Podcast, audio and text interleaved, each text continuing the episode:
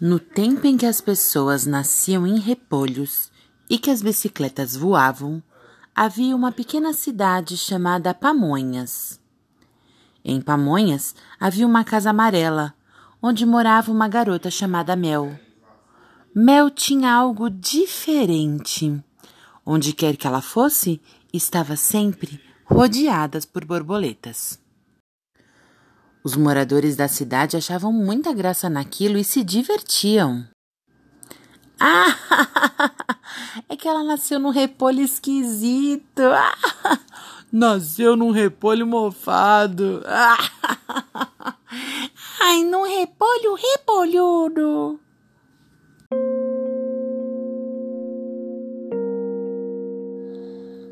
Mel ouvia tudo muito triste baixava a cabeça e pensava: Não vou chorar, não vou chorar, não vou chorar. E saía correndo, antes que alguém visse as suas lágrimas. Mel era assim, magoava-se com qualquer coisa, qualquer coisiquinha de nada.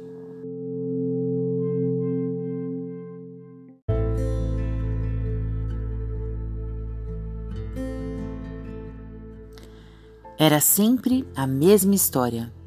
Ah, ela nasceu num repolho esquisito. É, num repolho mofado. num repolho repolhudo. Nel baixava a cabeça, fazia um esforço danado para não chorar e corria de volta para casa.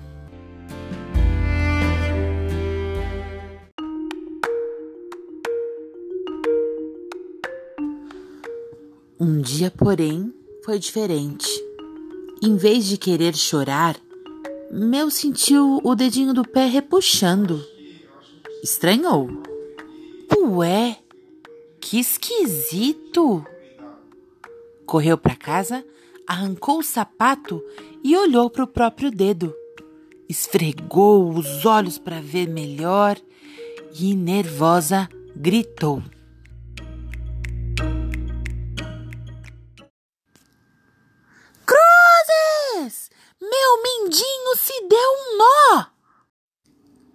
Tentou esticar, puxar, passar creme, mas não deu certo. Nada desatava aquele enroscado maluco. Estava mais apertado do que nó de marinheiro.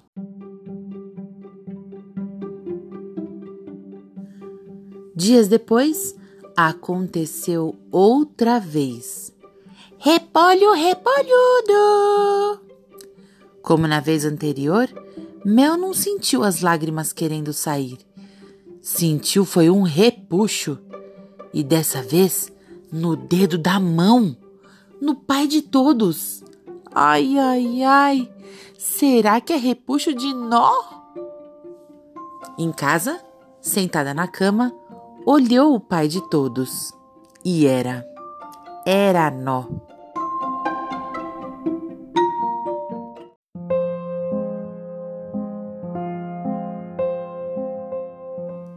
Ela queria chorar para soltar aquela tristeza. Tentou, espremeu os olhos, porém, nenhuma lágrima saiu. Na semana seguinte, precisou ir ao armazém.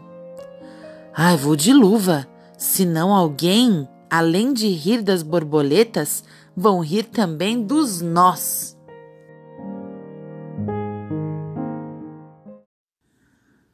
No armazém, como ela já esperava, os chatos repetiam a mesma coisa. Repolho, repolhudo! Mais um nó apareceu, desta vez na perna.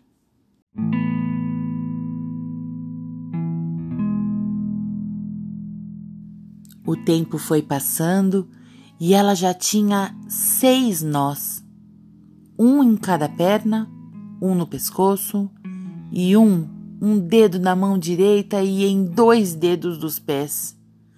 O pior de todos era o do pescoço.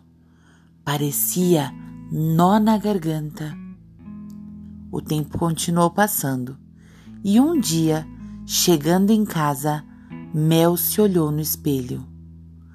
Ah, não! Na ponta do nariz, não!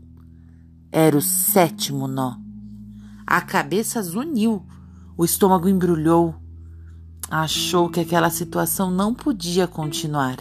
Já tinha passado do limite.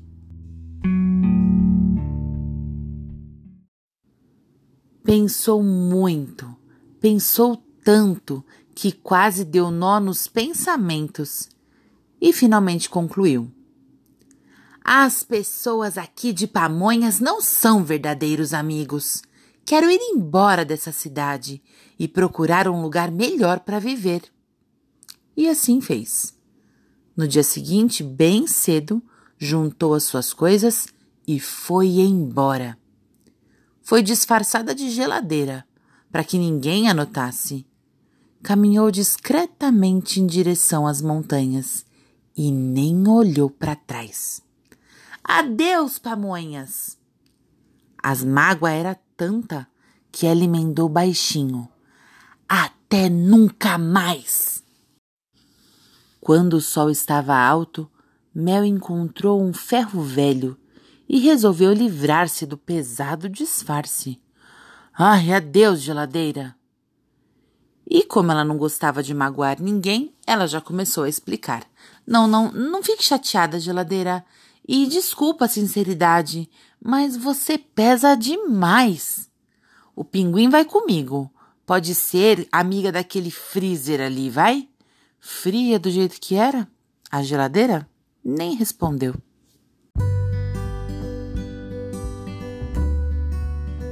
Mel continuou seu caminho. Já era noite quando chegou ao topo da montanha.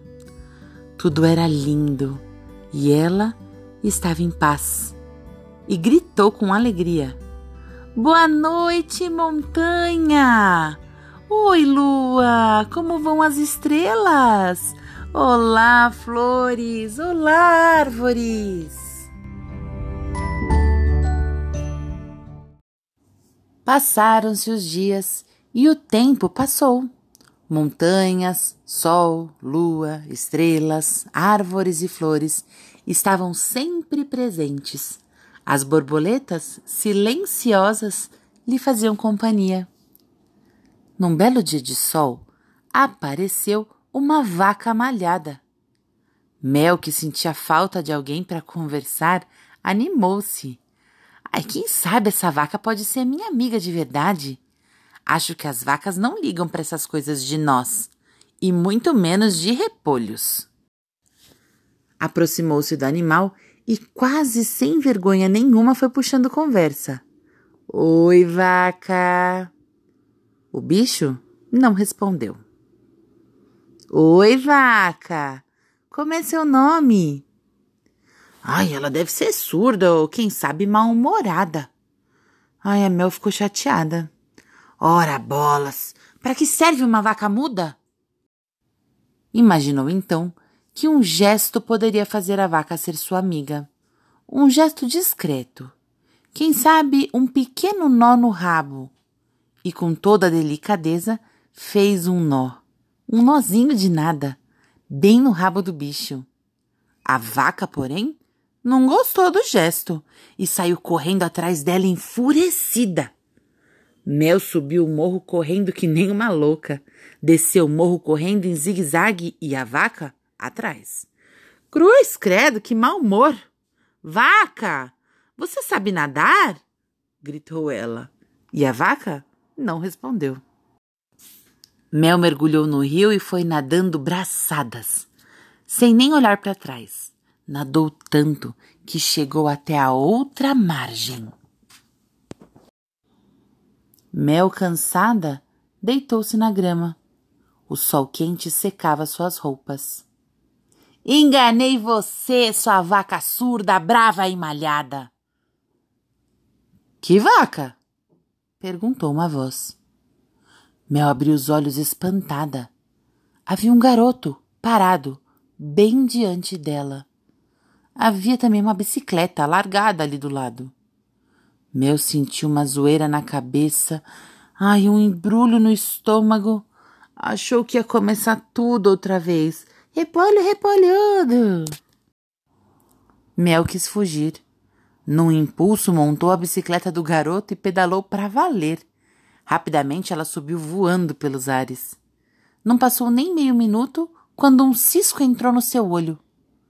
Ela, que já não era a melhor motorista do mundo, com aquele cisco então, ficou voando que nem barata tonta. Deu três piruetas e aterrizou desastradamente em cima do garoto. Os dois se estatelaram no chão. Mel, ainda sem enxergar direito, tentando ser educada, foi pedindo desculpas. O garoto pôs a mão na mão da Mel. Você se machucou? A Mel não respondeu. E o menino da bicicleta continuou. Ih, você está molhada. Precisa se secar. De onde você veio? Do rio? Mel ficou quieta. Puxa vida, como você é bonita! E essas borboletas? Nunca vi nada tão lindo! Mel foi sentindo uma coisa esquisita na garganta. O velho e conhecido nó estava repuxando. Também esse garoto falou de um jeito. Será que ele está falando sério ou está se divertindo? Será que ele é um verdadeiro amigo? A cabeça da Mel zunia, o cisco perturbava e o nó na garganta queria até dar cambalhota. Sem querer, ela desatou a chorar. No começo de mansinho, depois bem alto, aquele choro de soluçar mesmo. Passou a mão no pescoço, surpresa o nó. O nó desapareceu! Ele sorriu. Mel compreendeu então que podia desatar os seus nós. E foi assim que aliviou o coração.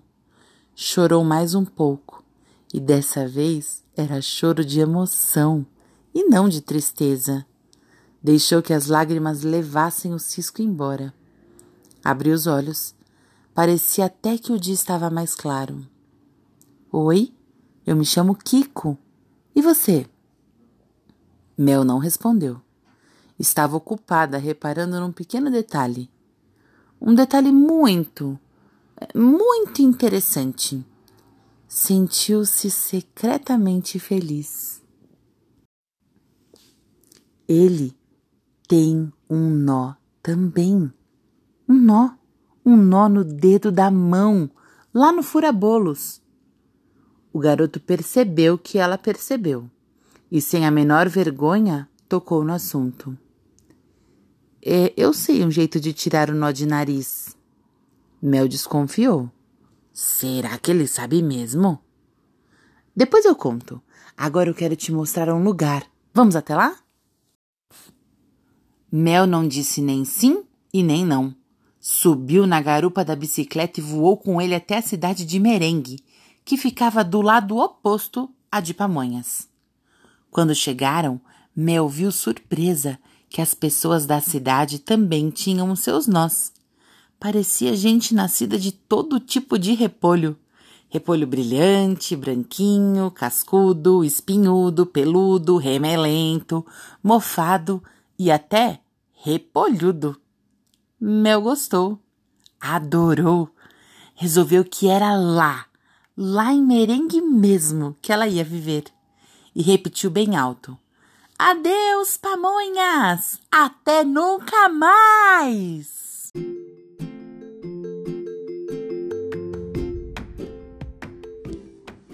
Passaram-se os dias e o tempo passou.